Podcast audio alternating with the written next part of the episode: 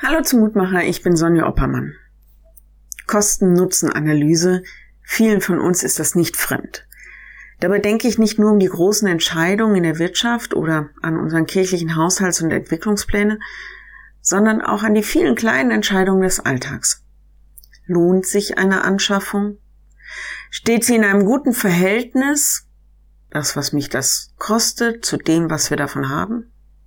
Macht ein Vorhaben einen Sinn oder ist der Preis für etwas zu hoch? Kosten und Nutzen.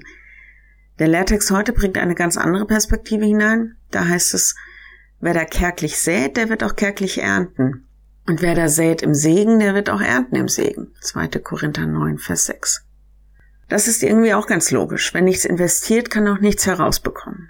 Im Zusammenhang, in dem Paulus diesen Satz schreibt, geht es um eine Kollektensammlung. Und er schreibt es durchaus auch sehr werbend für diesen Spendenaufruf. Ich merke aber doch, es geht nicht nur ums Geld. Es geht um alles, was wir geben an Zeit, an Kraft, wo wir nichts hineingeben, an Haupt, aber auch an ehrenamtlichen Invest. Da wird schwerlich viel Saat aufgehen.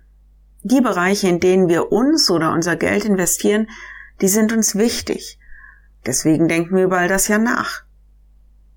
Ich weiß natürlich, dass wir auch als Kirche vor schwierigen Entscheidungen stehen. Die nächsten Jahre werden das deutlich machen. Ich glaube aber doch auch an einen Gott, der sich selbst gegeben hat, der alles investiert hat, sein geliebtes Kind, um uns zu sich zu ziehen. Er geht da mit gutem Beispiel voran und ich möchte bei ihm lernen. Ich lade dich ein, noch mit mir zu beten. Danke, dass du dich investiert hast, Herr. Danke, dass du nicht danach gefragt hast, ob wir die Mühe wert sind und ob sich das lohnt mit uns.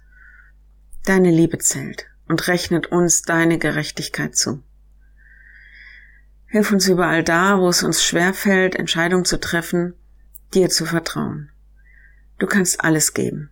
Menschen mit ihren Gaben, die wir in der Zukunft auch brauchen, Gelder für die Vorhaben, die umgesetzt werden sollen, Zeit für die Menschen und Dinge, die wichtig sind – den Mut loszulassen, was nicht mehr dran ist, den Trost, wenn es dabei um uns geht.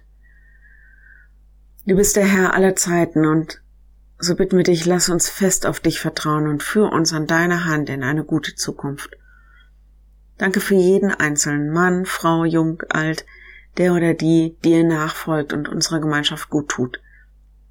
So bitten wir dich für deine Kirche, hier und weltweit. Geh mit in unserer Zeit. Amen. Morgen ein neuer Mutmacher bis dahin. Bleib behütet. Tschüss.